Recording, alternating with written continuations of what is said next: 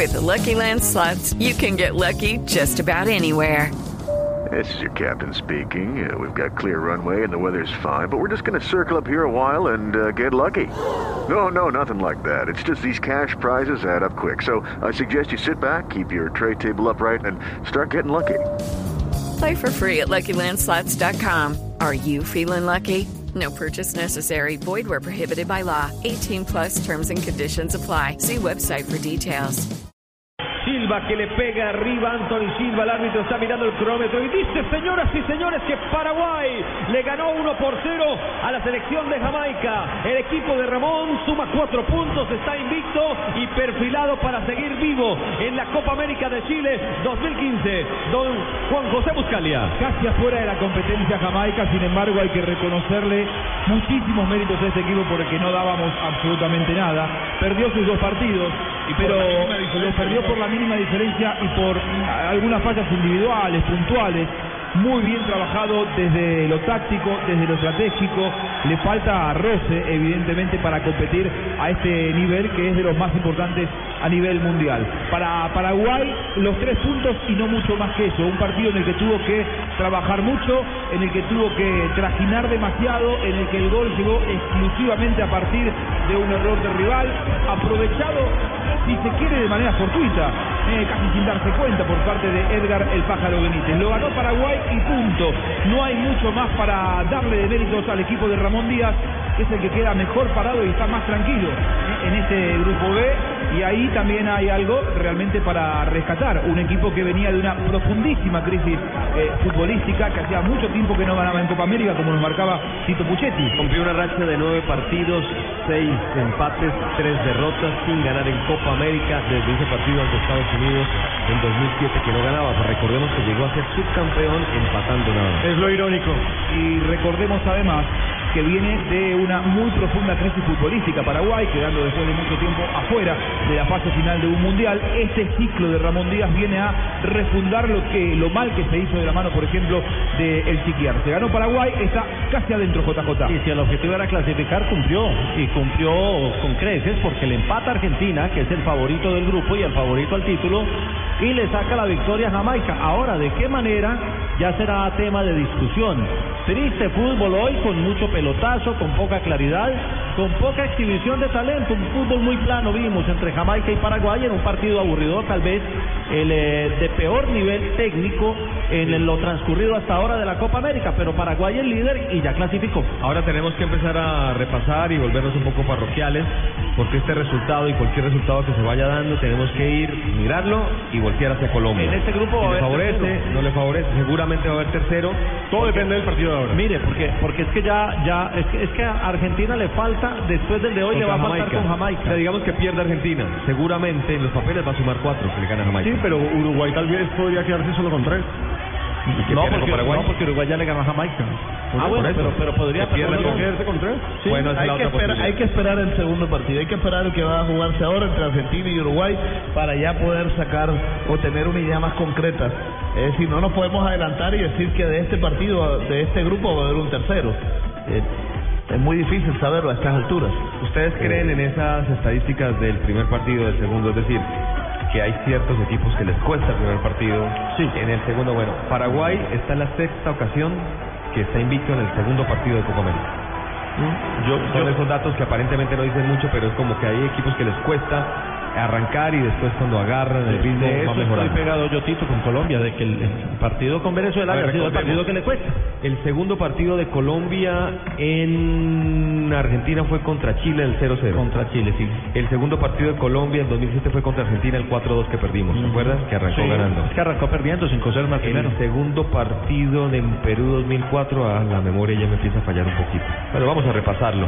En 2001, bueno, Colombia ganó todos los partidos, no recibió ningún Sí. gol.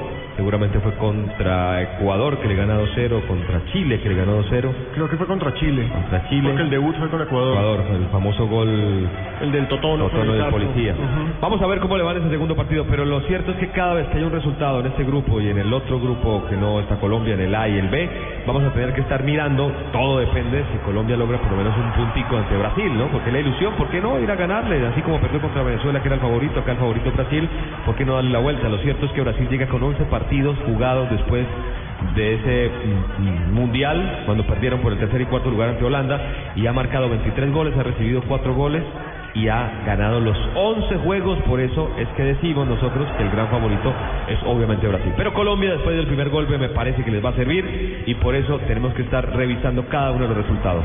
Ahora se viene un partido que uno siempre espera muchísimo, ¿no? La selección argentina contra Uruguay. El gran clásico del Río de la Plata. Partido histórico. Histórico, es que pensemos en que fue final de los Juegos Olímpicos. Final de Olímpicos del 28, figa- final del Mundial del, Del 30, 30. nada más y nada menos.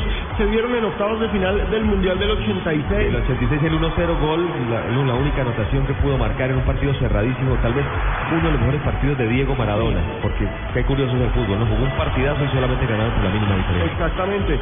Vienen de enfrentarse en la Copa América del 2011 cuando Uruguay eliminó a Argentina Desde en su propia penal. casa. Desde el punto penal. Ahora Santa estamos Cruz, aquí Santa Cruz, Radio. una de las grandes figuras de Paraguay. Al final el partido fue sufrido, tuvimos muchas ocasiones para aumentar el marcador, pero es importante en esta ronda ganar y saber sufrir también, así que eh, sabemos que de aquí en adelante todos los partidos son complicados, así que estamos felices por los tres puntos. En el primer tiempo tuvieron varias, vos también una de cabeza.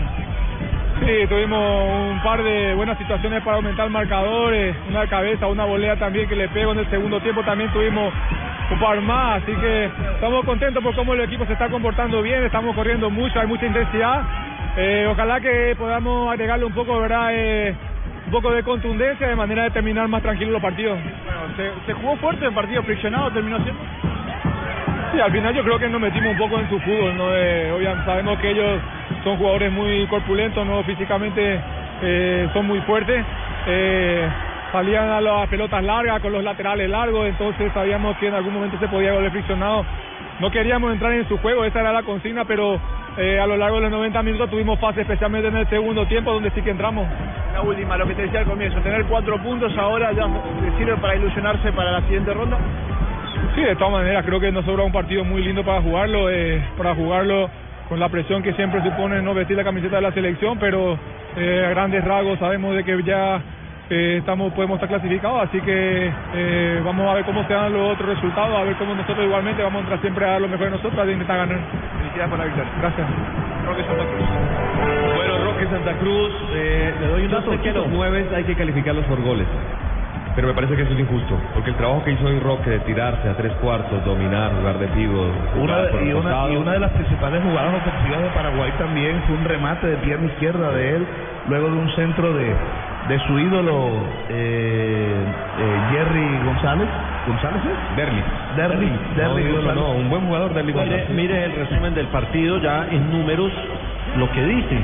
Eh, yo, yo le definí a Jamaica como un equipo que difícilmente va a hacer goles porque ante Uruguay tuvo, tuvo solo tres remates a puerta Sí. en 90 minutos. Hoy tuvo uno. Uno y fue Hoy el tuvo uno, solo en la estadística uno y es el, remate en primer tiempo. el menor número de llegadas a puerta de un equipo en todos los Y es partidos la de mayor, Copa la mayor diferencia entre Paraguay y Jamaica, es la mayor diferencia en disparos a puerta que hay entre dos equipos. Eso muestra la superioridad en los arcos, pese a que en el trámite haya habido mucho juego trabado. Por eso yo les digo que una cosa es lo que vemos y la sensación, la película que nos queda en el partido, pero otra, cuando lo contrastamos con los números, nos damos cuenta que hay ciertas superioridades en ciertos rincones del campo, como por ejemplo los arcos, donde se definen los juegos, ¿no? Sí, pero si usted llega mucho a, a- puerta como Paraguay y no la mete, también está mostrando una debilidad. pero la metió en la más sencilla de todas, en un regalito y con eso le sirvió y están saltando, tienen cuatro puntos y están muy cerca de estar clasificados. No me atrevo a decir que están clasificados porque esto es fútbol y puede pasar Ah, sí, cualquier cosa. de aquí para allá cualquier cosa. Pero está muy pasar. cerca. Sí,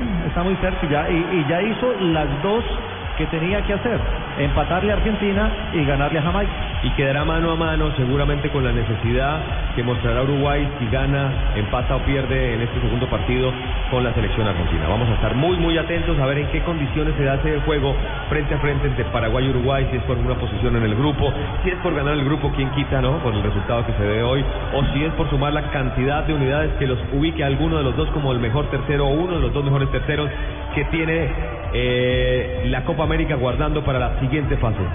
Bueno, señoras y señores,